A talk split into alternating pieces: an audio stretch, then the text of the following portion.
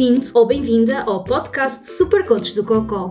O meu nome é Vera Gomes e tenho colite ulcerosa. Por aqui falo sobre o karma de conviver com as doenças inflamatórias do intestino e de aventuras que nos fazem chegar a velhinhos com histórias para contar que começam por foda-se, houve uma vez. O importante é quebrar alguns tabus e soltar algumas gargalhadas. Gil Vicente dizia a rir se corrigem costumes e eu acrescento, a rir custa muito menos. O início do ano escolar à porta, está na altura também de falarmos do regresso às aulas seja na escola ou na universidade. Isto aqui é tudo tratado igual. Voltar para a escola é, claro, um momento de emoção, expectativa para o estudante e um quebra-cabeça para os pais. Só que enquanto uns preocupam-se com manuais escolares, matrículas, material escolar e coisas similares, outros preocupam-se com isso e ainda com o facto de haver uma doença crónica ali pelo meio. É certo que também há professores e pessoas que trabalham nas escolas que têm uma doença inflamatória do intestino e é óbvio que também não nos podemos esquecer deles.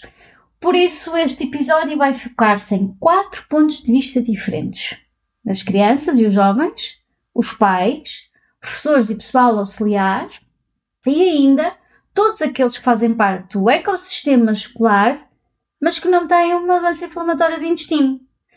Portanto, nós já sabemos que uma doença inflamatória do intestino pode ter um impacto significativo no desempenho escolar. Pode haver dificuldades nas crianças e nos jovens em acompanhar o que se passa nas aulas, ou até podem faltar muitas vezes por estarem doentes, ou por terem que ir fazer exames médicos, ou tratamentos, ou até internamentos.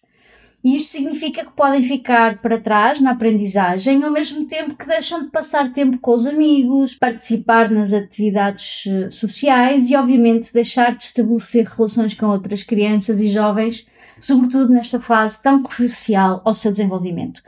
Depois, há aquela coisa que, se já para os adultos é difícil de lidar, imagina para uma criança ou um jovem nada mais, nada menos que coisas tipo ter vergonha ou andar preocupado com a doença, podem ter medo de ir a correr à casa de banho, de ter um acidente ou de serem gozados pelos colegas. Quer queiramos, quer não, bullying existe.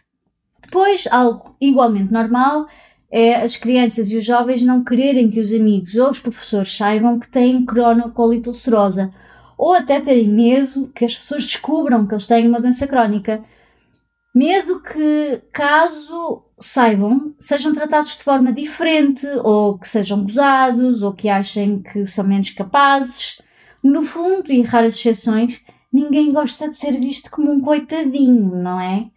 E isto, obviamente, pode fazer com que tenham dificuldades em manter as amizades ou até em fazer novos amigos. É importante lembrar que nestas idades é natural que haja também alguma dificuldade em explicar o que é ter uma doença inflamatória do intestino ou em dizer o que sentem e ainda que algumas crianças e jovens podem sentir-se isolados, ansiosos, solitários e ou até deprimidos. E sejamos sinceros, para os adultos já é uma valente merda.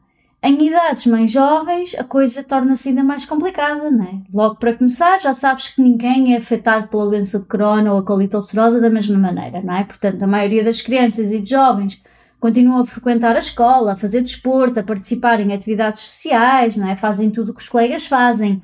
Outros, hum, outros nem por isso.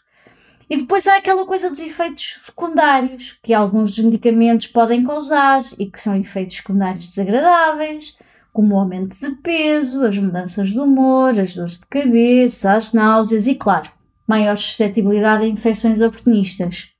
Cereja no topo do bolo? A alimentação. E se sabemos que muitas escolas são absolutamente impecáveis nisto, outras são absolutamente uma grande treta em acomodar as necessidades das crianças. E algumas crianças ou jovens até podem ter que seguir uma dieta especial e, em certos casos, mais raros, por isso, pais que ouvem este episódio, não entrem em pânico. A alimentação tem que ser feita por um tubo que vai do nariz até ao estômago. E ter este tubo pode fazer, por motivos que me parecem clarinhos como água, com que as crianças ou jovens se sintam inseguros. Agora, uma coisa que costuma preocupar crianças e jovens é como é que eu vou contar aos amigos que eu tenho uma doença crónica no intestino? E claro, a eterna dúvida quando é que é uma boa altura para contar aos amigos. Verdade seja dita, não há resposta chapa 5. É um bocado seguir o instinto, confiar em ti, e assim como por momentos de magia, vais saber exatamente quando é que é o momento certo. E se estás à espera que estrelas e os planetas estejam alinhados da forma que achas que tem que ser, bom, se estás à espera disso, então as coisas nunca acontecem. Há quem conte logo a seguir ao diagnóstico, há quem demore meses ou até anos a contar a alguém, Outros decidiram contar quando começaram uma nova fase, como mudar de turma ou de escola ou até antes de irem de férias. Aqui o importante é conta quando achares que tens que contar e que para ti faz sentido contar. Outra coisa a reter é que és tu que decides o que queres partilhar com os teus amigos.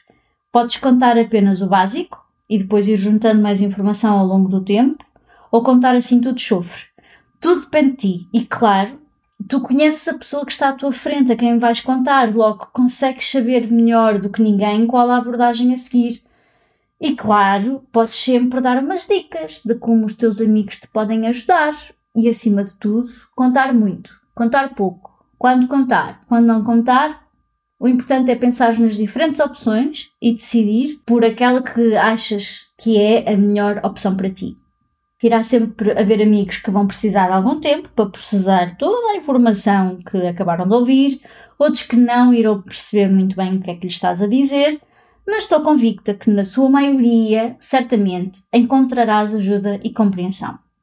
Posto isto, e agora que pais com crianças ou jovens que têm uma doença inflamatória do intestino e que estão a ouvir este episódio já estão agarrados a uma caixa de lenços e a dizer Ai, meu pobre filho! vamos a alguns aspectos práticos, que é como quem diz, algumas dicas e conselhos. Comecemos precisamente pelos pais, antes que os lenços acabem, não é? Depois de um diagnóstico de cronocolite ulcerosa, voltar à escola pode ser diferente do que aquilo que gostaríamos que fosse. Certo. É por isso importante um diálogo, uma conversa entre pais e filhos sobre quaisquer mudanças que possam ocorrer para que a criança ou jovem se sinta também mais preparado. No fundo, saber com o que contar, o que o espera. Igualmente importante, falar com professores, diretores de turma e, por que não, a direção da escola, para conversarem sobre estas mudanças e como podem afetar a integração e acompanhamento da criança ou do jovem nas atividades da, da escola. De falar também sobre as acomodações que o filhote precisa. E pode ser coisas do tipo o acesso à casa de banho, algum cuidado alimentar que possa ter que ter, Podem também pedir à equipa médica que acompanhe o filhote um relatório com as necessidades da criança ou do jovem para que possam entregar cópia às pessoas com quem irão falar. Pode também ser útil que o filhote tenha consigo uma nota, um papel com informações específicas sobre as suas necessidades, como a doença inflamatória do intestino, sobretudo quando lidam com diferentes professores e funcionários na escola. E claro, Equacionar sempre falar com a Associação de Pais e de discutirem como podem ajudar crianças com cronocolite ulcerosa a integrar-se nas atividades da escola ou até pedir para distribuir informação sobre a doença inflamatória do intestino via a Associação de Pais. No site da Associação Cronocolite Portugal encontram umas brochuras muito interessantes precisamente para este tipo de situações e que podem perfeitamente distribuir por e-mail. Em época de pandemia, é igualmente importante conversar com o filhote sobre a importância de lavar as mãos com regularidade, o distanciamento social e, se necessário, o uso de máscara. Quer queiramos, quer não, ainda há um vírus altamente contagioso a circular e crianças ou jovens com uma doença inflamatória do intestino a fazer imunossupressão continuam a ser mais vulneráveis a infecções oportunistas. Agora, para professores e funcionários da escola que terão que lidar com estas crianças e jovens que têm uma doença inflamatória do intestino. Há várias formas de como podem ajudar estas crianças e jovens. Primeiro será importante ter alguma sensibilidade às necessidades destes alunos e por que não? E por que não? Oferecer algum apoio para que se consigam integrar melhor na comunidade escolar.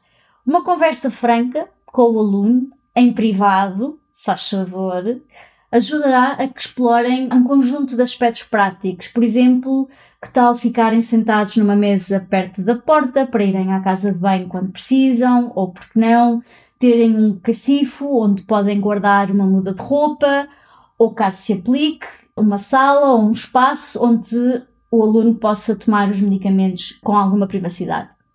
Como estes alunos terão que faltar várias vezes ou chegar atrasado às aulas, que tal alguma flexibilidade e compreensão? Hum?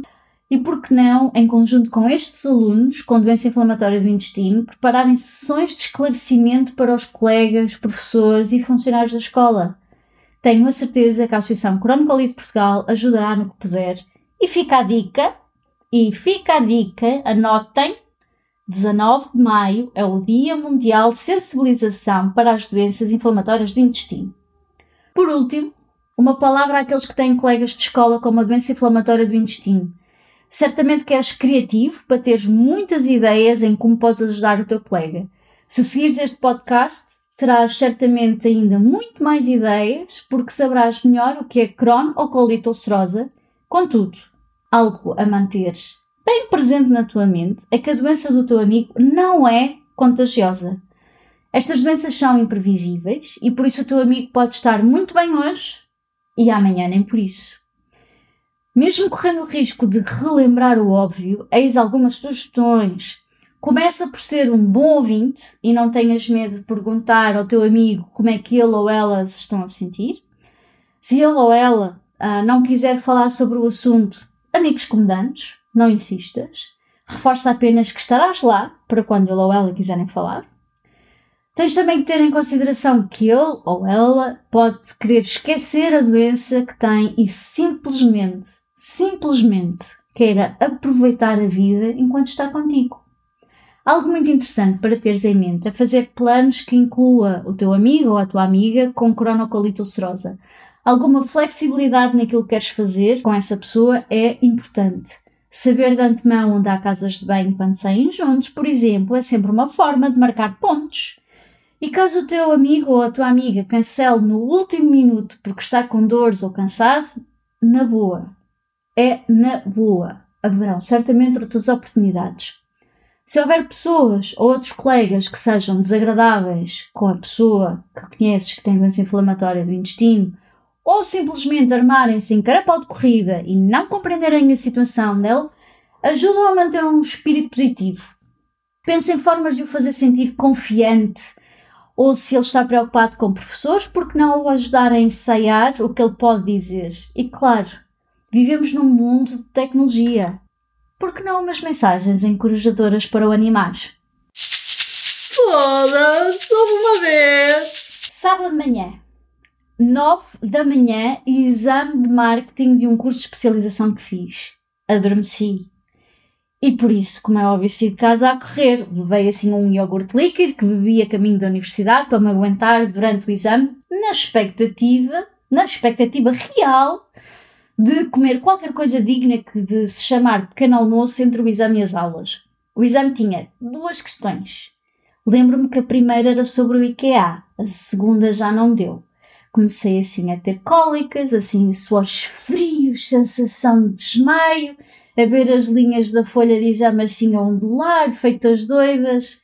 E basicamente tive que entregar o exame e ir a correr para a casa de banho. Pela primeira vez e a única vez na vida, fiz reação à lactose num iogurte.